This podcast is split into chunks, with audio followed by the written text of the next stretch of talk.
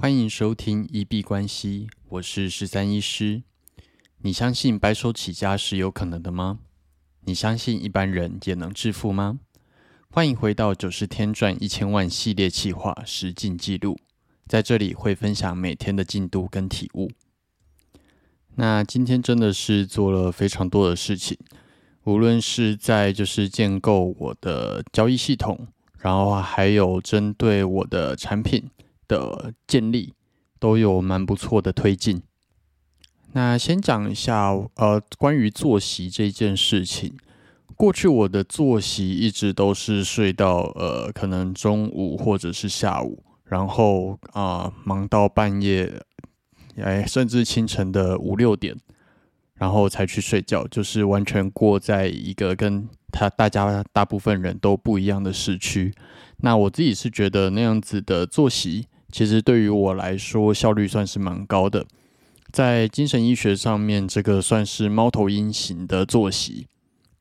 但是无论是啊家庭的压力啊，或者是呃社会的期待，你如果要像一般人一样正常的工作的话，那其实对于你的作息就是会有一定的要求。即使你不是成型人。即使你早上、下午工作效率奇差无比，他们还是会要求你在早上、下午就是爬起来工作。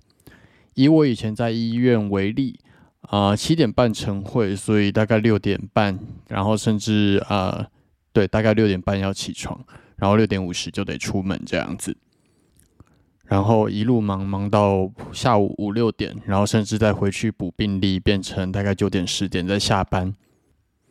那其实我从高中开始，我就并不是一个呃很适合早起的人。我自己有发现，在高中跟大学时期，只要在中午十二点以前的课，我的专注力都是表现的特别差。那现在相对来说，啊，做自媒体，然后还有做自己创业的部分，可以自己去安排作息。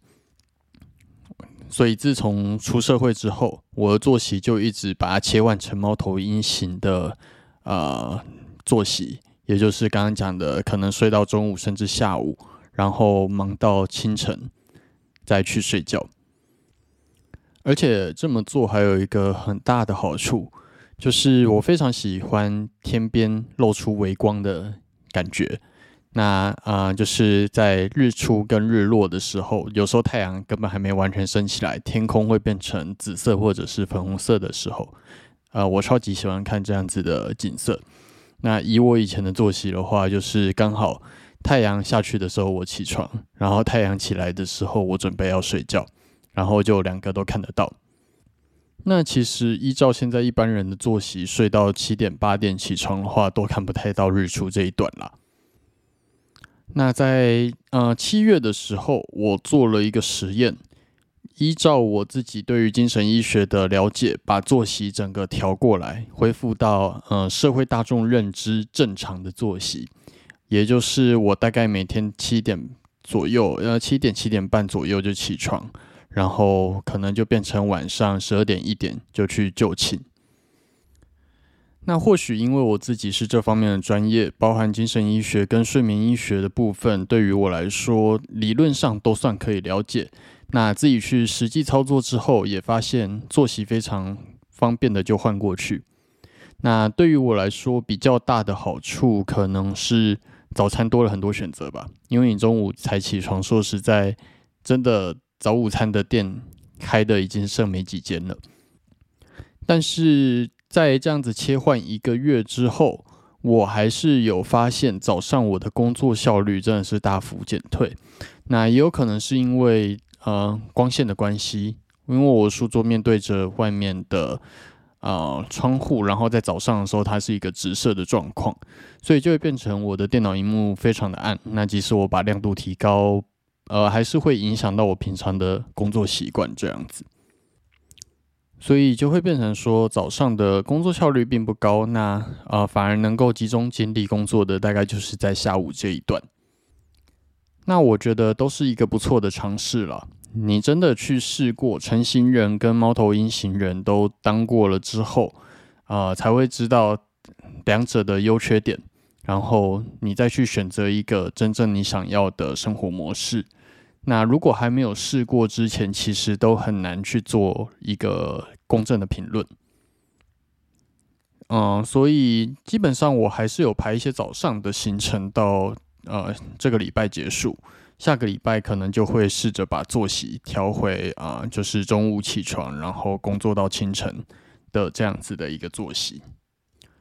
那今天在创业这个部分进度推进了算非常多。今天主要火力就像昨天讲的，就是会主要放置在建构服务的内容的部分。那今天算是把我的呃两个服务，就是中阶跟高阶，其实算是同一个服务，只是它就是呃高阶当然会在就是增加更多的呃服务跟东西进去这样子，去做出一个市场区隔。那他们在疗愈有就是。共同的这个部分，今天是几乎已经建构完成，所以这两个呃，就是这两个服务，如果要立刻来接客人的话，啊，原则上已经可以开始试跑，然后当然就是要再把它 SOP 流程跑得顺一点这样子。那明天的进度原则上还是会继续放置在中高阶的这个服务去做，把它完善。的一个处理，那呃，可能做个三四天到一个，就是我觉得可以上线的等级之后呢，再来建构出街的服务的部分。然后交易的部分，今天除了就是爬完了不少交易群组的讯息，然后也把呃呃，就是之前一直在讲的交易系统里面。去判断走势的一个软体 Snippest，把它给摸熟了，应该是这样念吧？那个城市。那原则上，明天用这个城市应该会帮助我在判断走势的时候会轻松很多。但是因为今天弄了蛮多关于电脑面的东西，忽然觉得自己有一点点啊电脑白痴。到刚刚才发现，原来 Mac 里面制作替身的这个功能，它其实就是以前 Windows 在用的捷径的这样子的功能。那反正昨天跟今天大概都是把我的交易系统，然后还有创业系统很多的啊流程啊 SOP 还有模板，全部把它去做一个建立跟优化。那这个对于我来说还蛮重要的，因为它等于是在打好一个。服务根基的部分，那你的根基用的越来越顺之后，往上盖才会比较简单。那目前这个服务名称应该就是会把它定位在“好好说再见”，主打的就是在一个小时之内能够帮助客户从离别的关系中的悲伤走出来。那以第七天来说，呃，算是开始正式建立。这一份创业系统。那如果对于这个服务有兴趣想要体验的，都可以欢迎在留言处直接留下你的讯息。那在我们的就是整个漏斗出来之后，也会优先的，就是给这些人来做就是体验。好，那最后一样，如果有任何的。呃，交流建议都可以在 Q&A 或者是 Instagram 或者 Podcast 的留言处留言给我。那如果看到的话，我们都会做回复。那这集节目就先到这边。